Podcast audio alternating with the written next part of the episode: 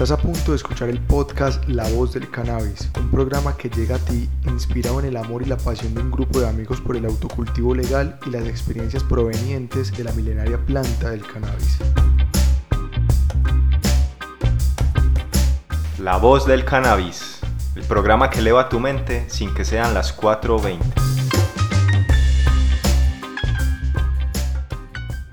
Advertimos que nuestro contenido es para mayores de edad. No motivamos el consumo de cannabis o malas prácticas que puedan llevarse a cabo con la planta. Ahora sí, empecemos.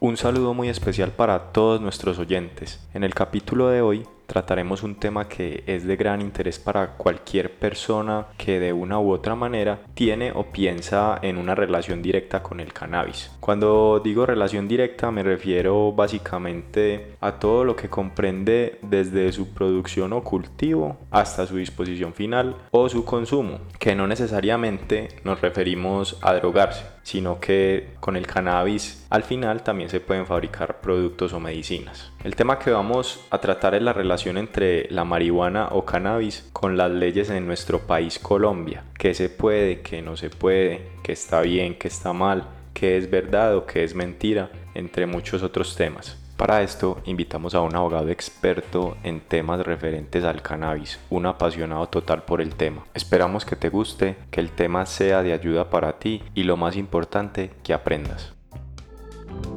Dato curioso.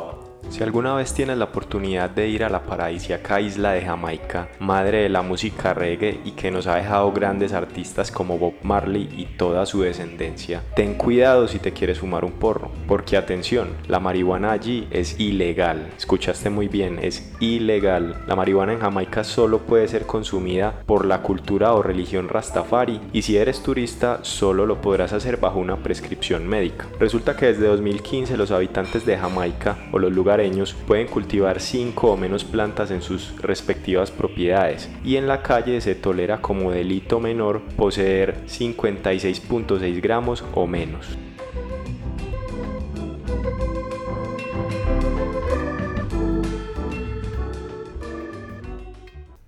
La Voz del Cannabis, el programa que eleva tu mente sin que sean las 4.20, el día de hoy tenemos un invitado muy especial, el doctor Leonardo Holguín Ortiz, abogado que trabaja en todo ese tema de lo que es el cannabis, licencias, regulaciones, pero el día de hoy vamos a orientar nuestra participación con el doctor Leonardo es en cuanto al tema del uso, porte y cultivo del cannabis desde la perspectiva del Código Penal. Le buenas tardes, ¿cómo estás? ¿Qué más Andrés? ¿Cómo estás? Muy bien. Leo, eh, es un problema recurrente que se ha visto, digamos, aquí en Colombia, que hay mucha restricción en cuanto, o mala interpretación en cuanto a lo que es el consumo, el uso y todo el tema relacionado con el cannabis. Partiendo desde el punto de vista legal, ¿vos qué podrías decirnos a nosotros o tener en cuenta así como manera de introducción en cuanto al consumo del cannabis? Partamos de ahí, el consumo. Pues desde la parte legal podríamos eh, eh, resumir todo desde el principio como en falta de conocimiento, en desconocimiento de la población en general a cómo se encuentra al día de hoy la actualidad jurídica en materia de cannabis, ya sea recreativo, medicinal o científico. Sí, correcto. Cuando la persona en estos momentos tenemos un problema o, o no problema, en estos momentos estamos teniendo una intervención bastante marcada por el código de policía eh, ¿Qué nos podrías decir vos a nosotros en cuanto a la persona que va a consumir cannabis? Con el código de policía, ¿qué restricciones tiene una persona como consumidora de cannabis para poder hacerlo con fundamento en el código de policía? Bueno, con fundamento en el código de policía, pues a modo pues, de comentario podría decir que está diseñado para que nosotros no consumamos, para que el consumidor como tal encuentre el mayor número de restricciones posibles frente al consumo del cannabis para uso recreativo. Lo primero que sí es que eh, siempre una persona consumidora va a estar expuesta si está consumiendo en el espacio público, entiéndase en la calle, entiéndase en parques, entiéndase en lugares donde frecuente todo tipo de población civil. Adicional a eso diría yo que la forma idónea de usted poder consumir sería en un espacio privado donde no hayan menores de edad cerca y donde usted pueda estar tranquilo. Vuelvo y lo repito, un espacio privado sería el ámbito en el cual la ley no nos estaría dando motivos pues, para una contravención, que es lo que para estos casos aplicaría. De igual manera sigue uno expuesto pues porque el tema del cannabis es un tema que es muy escandaloso por el olor. Entonces uno cuando está consumiendo en una propiedad privada también tiene que tener en cuenta el tema de propiedad horizontal, por ejemplo. Es de pronto un poco más fácil que una persona pueda consumir en una su propiedad privada cuando es una casa a cuando uno se encuentra frente a la normatividad de una propiedad horizontal como son los apartamentos, las unidades cerradas y otro tipo pues de viviendas en los cuales uno tiene que estar adecuado a, ese, a esa normatividad de propiedad horizontal y tiene que saber manejar pues la situación como tal. Cuando hablas de espacio privado, ¿qué podríamos considerar como ello?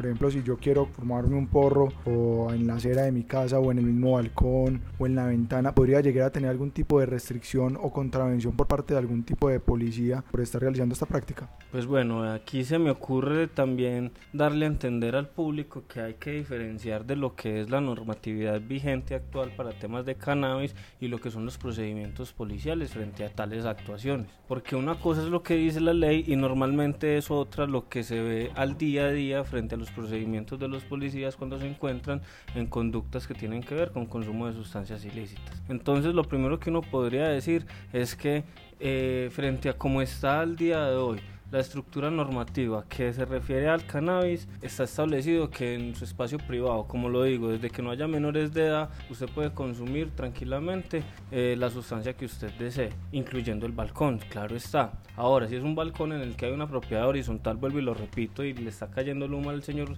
de arriba, o lo siente el señor de al lado, o lo siente el señor de, de abajo, se va a encontrar usted fácilmente a que llamen a la policía, ellos vayan a tocar a su puerta, pregunten si usted está consumiendo cannabis, le pregunten si hay niños y busquen cualquier oportunidad para poderle hacer la contravención, porque más allá de lo permitido jurídicamente, es lo que en, en esos casos afecta mucho, es lo aceptado socialmente. Entonces así, a manera de interpretación, la mayor restricción vendría siendo el manejo policial que se podría dar al consumo de cannabis. En los procedimientos que se adelantan, ¿qué se recomendaría entonces a la persona que sea eh, de pronto sorprendido consumiendo cannabis en un espacio abierto? Eh, bueno, de entrada tiene todas las de perder, pero ¿qué se le podría recomendar a esa persona? Finalizando con la pregunta anterior, pues para poder continuar con esa, entonces le diría a las personas que en esa medida de que estén en un espacio privado y están fumando ya sea en el balcón, o en la ventana, pues tienen todo el derecho de hacerlo, sin menoscabar los derechos de las personas que alrededor tienen.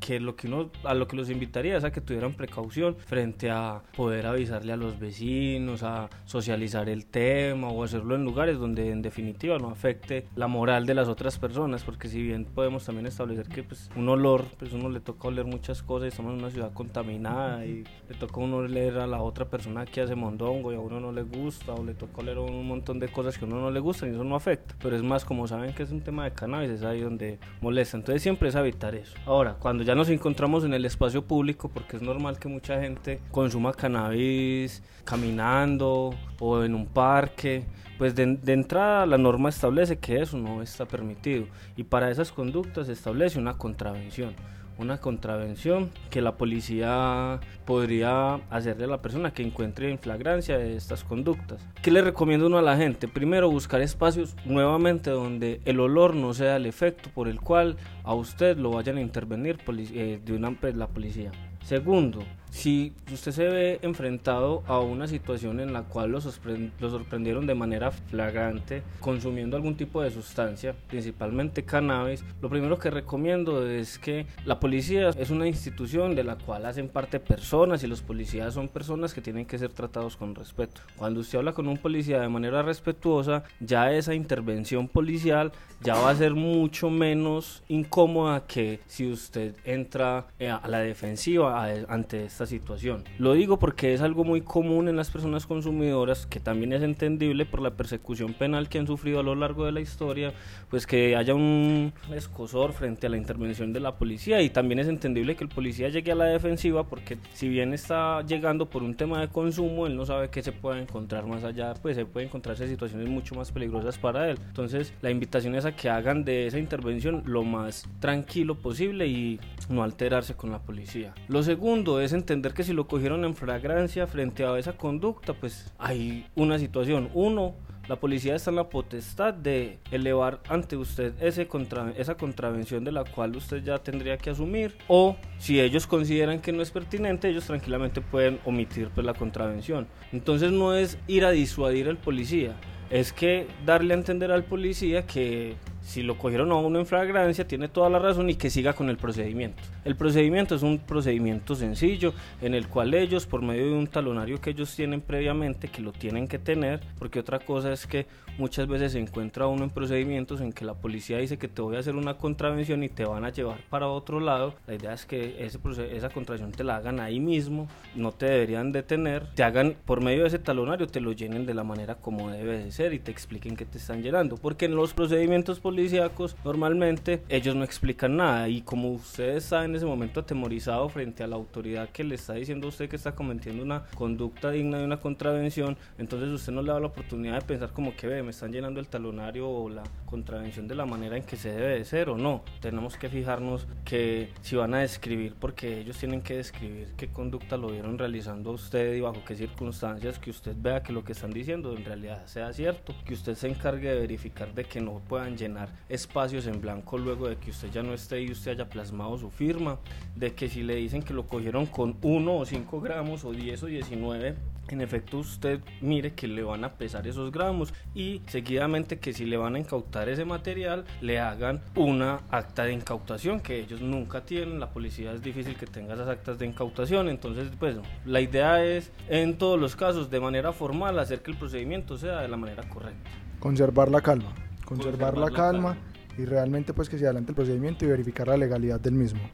Me gustaría, Leo, de que ahondaras un poquitico, nos aclaras más ese tema con relación al procedimiento, porque deja a entender de que posiblemente los uniformados o los miembros de la policía puedan a su amaño posteriormente, digamos que alterar el comparendo o el procedimiento que se está adelantando con la persona.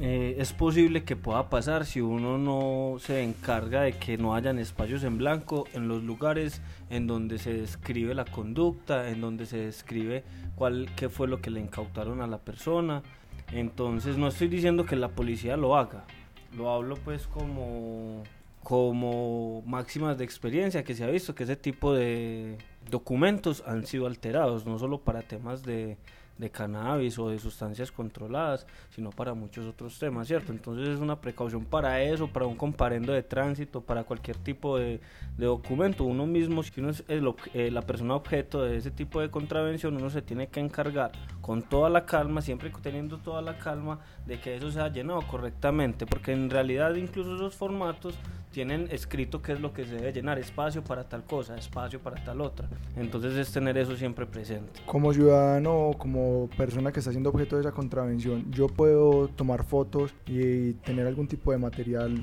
o sea, tomar registro de ese, de ese procedimiento con mi celular o con alguna cámara. Sí, se puede hacer, código de policía lo establece, pero siempre les recuerdo y los invito a que más allá de cualquier exigencia que le vaya a hacer a la policía de manera grosera, brusca o es decirle calmadamente, va oficial, usted tiene toda la razón, usted está trabajando, esa es su labor, yo simplemente voy a tomar un registro fotográfico para que eh, usted y yo tengamos la seguridad de que queda una prueba de que usted está haciendo la, el, procedimiento tal cual como deba de ser.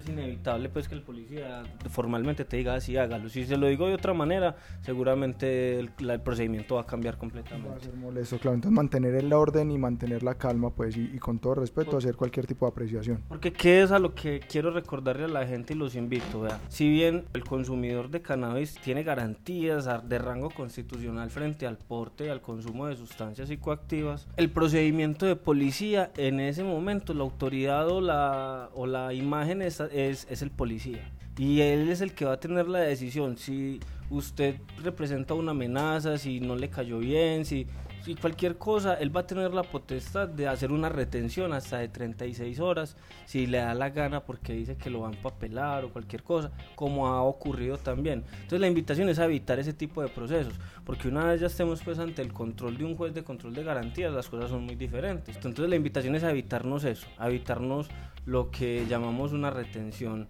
en términos de que la policía se lo lleve, lo meta un calabozo y lo ponga usted en una situación muy incómoda como son las detenciones. Perfecto, yo creo pues que este tema está bastante claro lo que vendría siendo el tema del código de policía, al igual que el consumo en espacios abiertos y cerrados. Me gustaría, Leo, que nos dieras una explicación en cuanto al tema del cultivo. Yo como persona común y corriente, ¿qué posibilidades tengo de yo tener mi autoabastecimiento de cannabis? Bueno, autocultivo, el denominado, en Colombia ya hay una ley que establece qué es un autocultivo, qué es un cultivo de pequeño productor o qué es un cultivo de grandes producciones, que ya es un tema pues de eh, la regulación que se dio desde el año 2016 del cannabis con fines medicinales y científicos. Esa ley lo que hace es desarrollar el artículo 49 que fue modificado por el acto legislativo 02 en el año 2009 por el expresidente Álvaro Uribe Vélez. El expresidente Álvaro Uribe Vélez o digamos pues ese gobierno intentó a través de ese acto legislativo establecer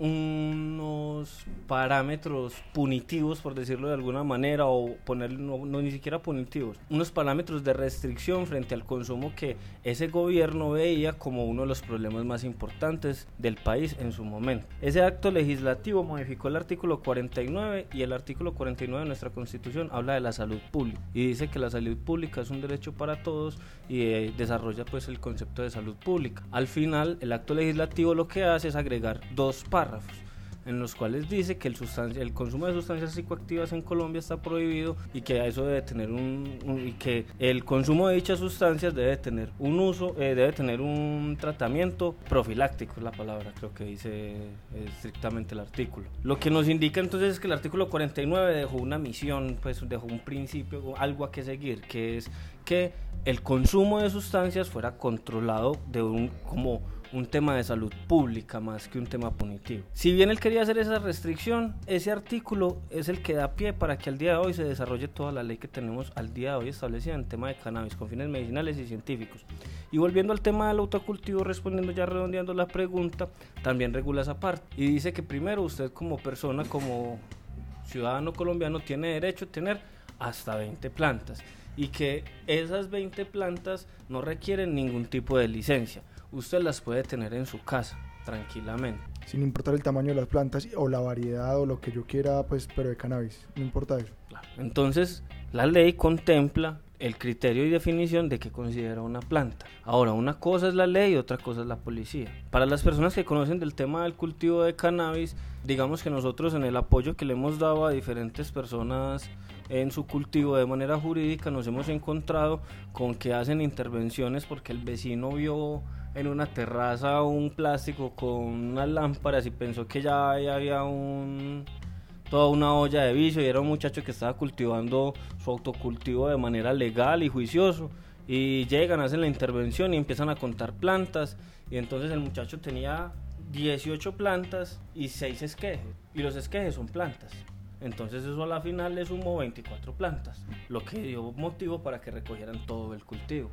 Y bueno, a la final como no hay una agresión o, una violación material de la conducta, pues de manera amplia, pues uno en, ante un juez de control de garantías, uno pues que le recojan 24 plantas, no, no hay mayor gravedad, eso es un tema muy manejable. Pero el tema es que te recogieron las plantas, la inversión que vos hiciste, ahí el tiempo que vos te demoraste, a lo mejor era, te servían para la medicina de la abuelita, para la pomada de la tía, para tu consumo personal y en esa medida pues vos querés evitar eso. Entonces a lo que los invito con el tema del cultivo es que cuenten también los esquejes. La germinadita, recién germinadita también es una planta. Entonces cada vez eso es un cupo menos que usted puede tener en su cultivo de 20 plantas. Entonces si tengo 5 germinadas, 10 ya para florar y las otras en estado de floración que me suman 20, no puedo tener ni un esqueje ni una germinada más porque eso da pie para que en el procedimiento de la policía a usted le puedan recoger el cultivo. Listo, entonces después de todo ese ciclo vital, mis 20 plantas, ese material vegetal, las flores o lo que yo pueda llegar a cortar, ¿qué tipo de restricción tengo yo en mi casa de poder portarlo, conservarlo, almacenarlo o lo que quiera yo hacer con ello? El límite es el lucro económico. Voy a aclarar un poco más ese concepto. Vean. Lo que diferencia para la policía, para la ley colombiana y para la gente en general a un cultivador y consumidor de cannabis a un traficante o microtraficante de cannabis es el lucro, el lucro económico. Me explico. Yo he tenido la oportunidad ya de conocer de varios procesos en los que hacen visitas a cultivos y una persona juiciosa que, que hace sus pomaditas, que, que no las vende, que no hay un lucro económico detrás de eso. Tiene unas características ese cultivo. Ese cultivo usted lo encuentra y lo encuentra bien almacenado. Saben que es para usted. Normalmente cuando uno es cultivador y tiene su cultivo en su casa, todo el mundo alrededor sabe que uno tiene un cultivo. Y los invito a que si la gente no lo sabe, usted les diga, es que yo soy consumidor de cannabis. Lo primero y lo más importante es declararse consumidor. Cuando usted es consumidor, se entiende que lo que usted está cultivando es para usted. Contrario es cuando usted no es consumidor, y tiene un cultivo y tiene un montón de flores, entonces la policía empieza a analizar un montón de cosas en el procedimiento. Cuando veo que usted tiene elementos para determinar que usted tiene un lucro económico, puedo decir que ese cultivo tiene fines ilegales, entonces ahí puede haber un procedimiento penal. Pero si yo veo en ese proceso que tienen las plantas, que tienen todo el proceso de pomadas y todo, pero que no tienen todo un, em, eh, un proceso de empaque, de embalaje, que no tienen un proceso de rotulado sin que tenga todas las condiciones o que tenga las licencias que al día de hoy debe tener, entonces ahí sí me doy cuenta de que es un cultivador normal. Cuando tiene todo eso que les estoy diciendo, uno dice, no, este tiene una industria del cannabis, ¿cierto? Y no la tiene de manera legal, entonces tranquilamente puede hacer un procedimiento.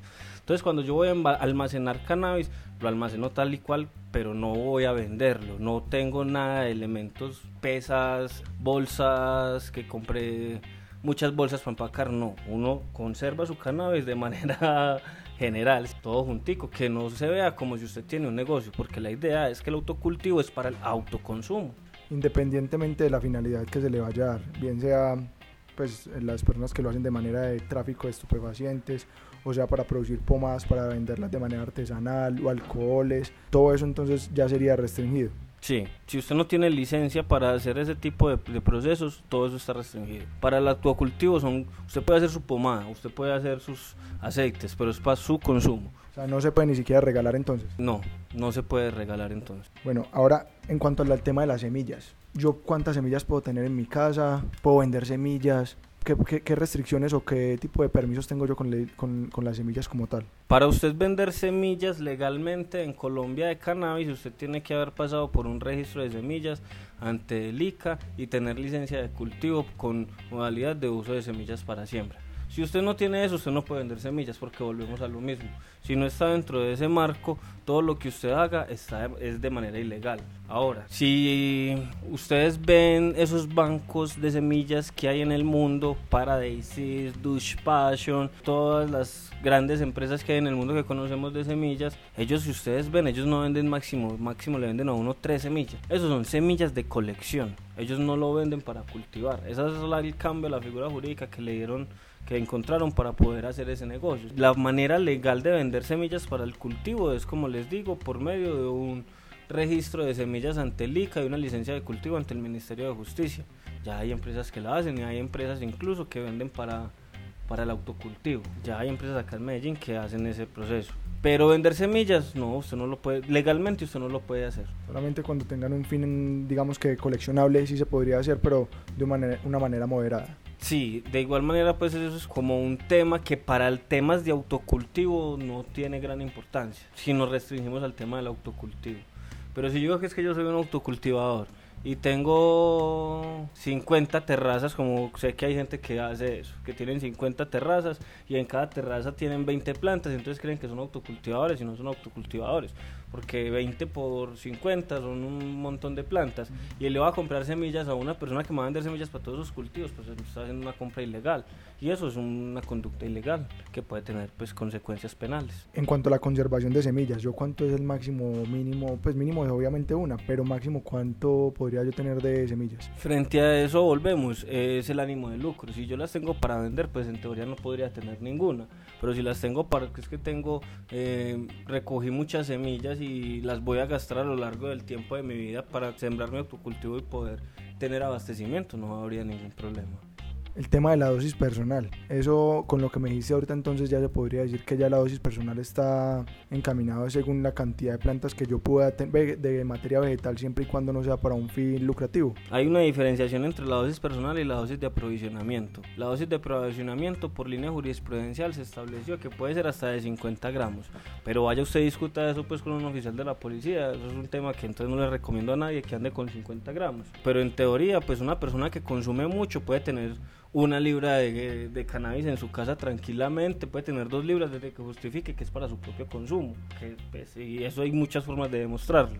La dosis personal está establecida que usted puede tener hasta 20 gramos. Esos 20 gramos usted en teoría los puede portar. Entonces ahí es donde nos encontramos con los derechos que se han logrado constitucionalmente, con los derechos que eh, a rango constitucional se han logrado y con las intervenciones que diferentes gobiernos han intentado de hacer a esos derechos, como nos encontramos con ese acto legislativo 02 del 2009.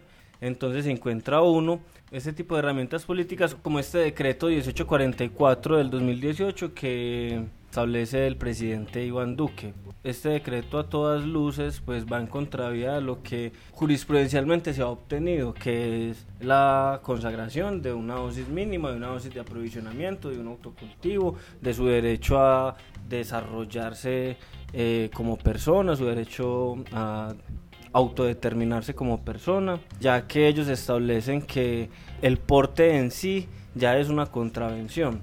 Entonces ahí nos encontramos ahí con, con una discusión jurídica. Y el tema es que ellos aprovechan tanto en el Código de Policía como en este decreto de, digamos, el desconocimiento cuando hablan de sustancias prohibidas. Y si nos vamos pues a, a, lo exegético, a lo que el significado de sustancias prohibidas se refiere, pues nos encontramos con que si está establecido un derecho ya constitucional de 20 plantas, eh, de 20 gramos o de 50 gramos para dosis de aprovisionamiento, eso no es una sustancia prohibida, es una sustancia controlada.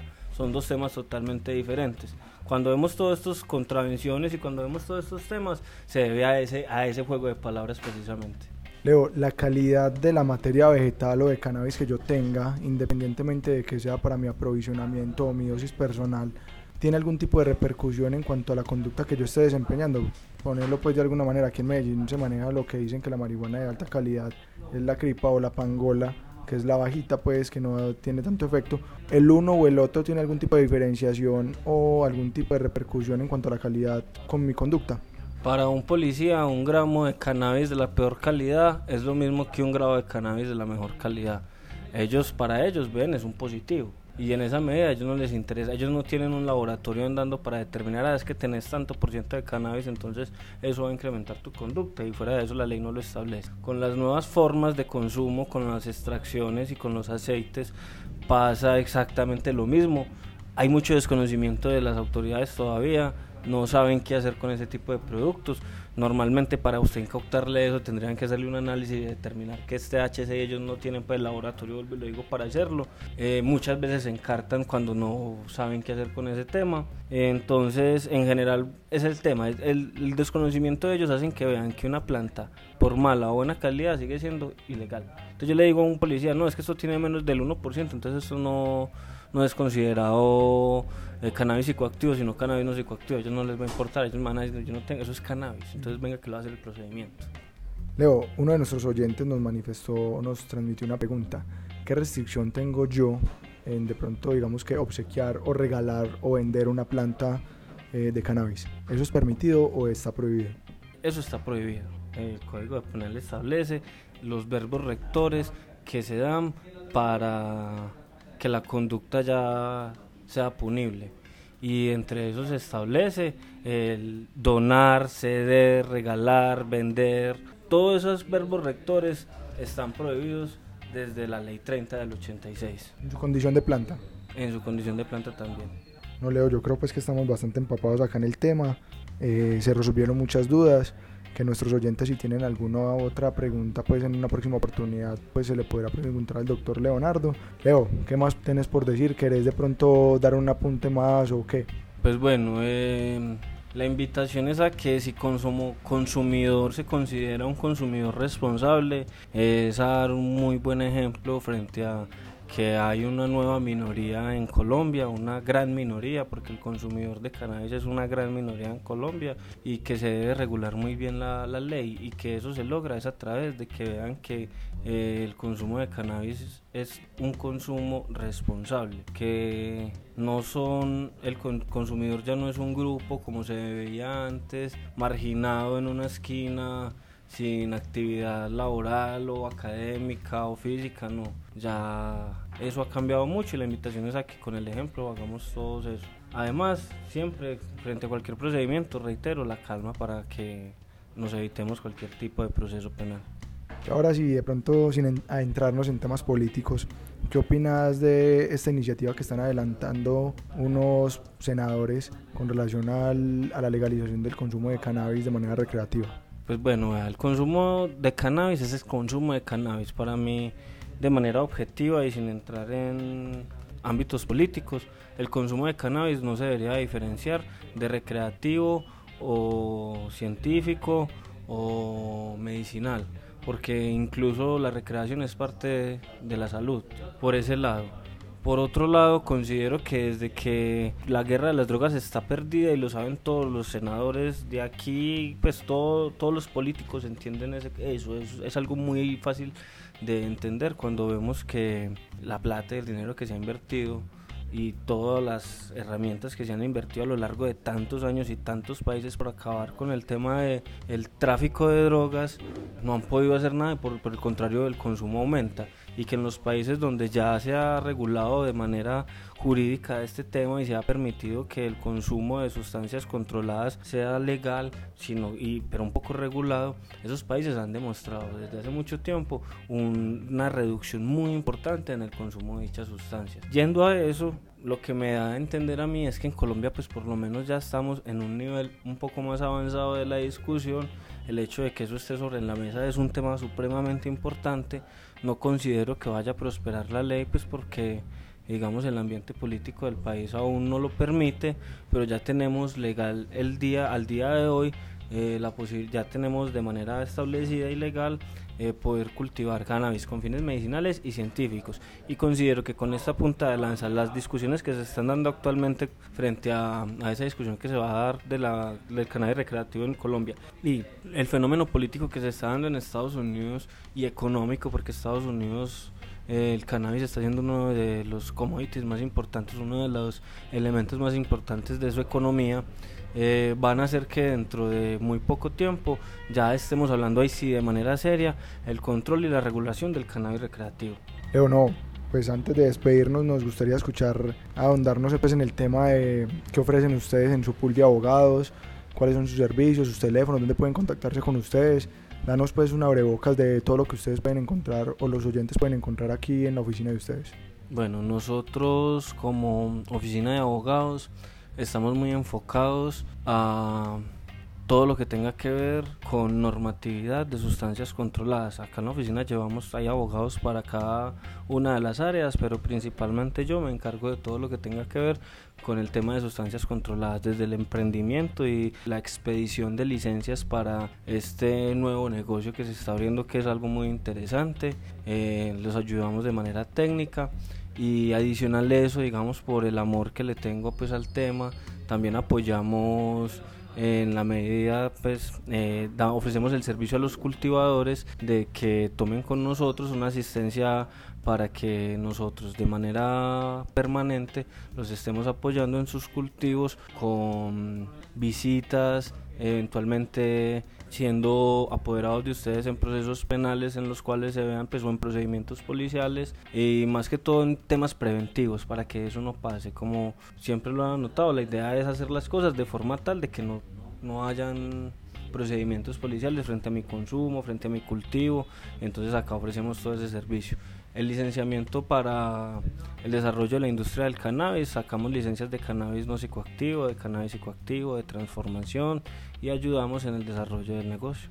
Danos tus teléfonos o tus redes sociales donde los podemos encontrar. Claro, eh, nos pueden encontrar en el 216 5040, es en la ciudad de Medellín, al 216 5040 en la ciudad de Medellín o al teléfono 301 417 0705.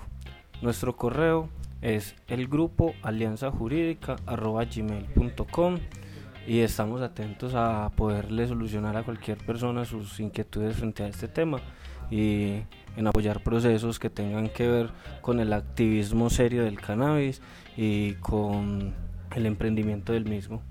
Leo, muchísimas gracias. Eh, la invitación queda abierta para un próximo programa, pronto para que hablemos del tema de las licencias que está dando un boom bastante fuerte aquí en la ciudad y en todo el país. Hay muchísima tela que cortar frente a este tema, desde la parte económica, desde la parte jurídica, desde la parte social y con ustedes siempre dispuestos a que sigamos adelante y cuando quieran que volvamos a participar, con mucho gusto, cuenten con nosotros. Queda pues el contacto del doctor Leonardo para que lo estén contactando bien sea para su pequeño, mediano, grande cultivo, eh, cualquier tipo de intervención.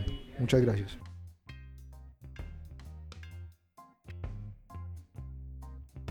Bueno amigos, esperamos que hayan disfrutado y aprendido mucho de este capítulo. Un agradecimiento muy especial al abogado Leonardo por esta excelente entrevista, una entrevista muy aportante, muy educativa. No queda mucho más que agregar a las conclusiones del abogado Leonardo. Básicamente podemos decir que el cannabis en Colombia es una sustancia que ha ganado terreno en los últimos años en cuanto a su legalización, principalmente porque podemos decir que la lucha contra las drogas en nuestro país es una lucha perdida. Y como nos decía Leonardo en la entrevista, eh, existen países y ciudades que han demostrado un excelente avance en cuanto a la guerra contra el narcotráfico con una acción tan simple como legalizar el cannabis, una sustancia que es natural, una sustancia que viene literalmente de nuestra madre tierra. Finalmente, si vives en Colombia y disfrutas del cultivo o del consumo del cannabis en cualquiera de sus formas, esperamos que esta información te haya despejado algunas dudas. Ya sabes que tenemos un espacio abierto con el Dr. Leonardo para cualquier duda que tengan nuestros oyentes. No se olviden de seguirnos en nuestras redes sociales como La Voz del Cannabis en Instagram, Facebook y Twitter y no se olviden de escucharnos en todas las plataformas de podcast. Nos vemos pronto.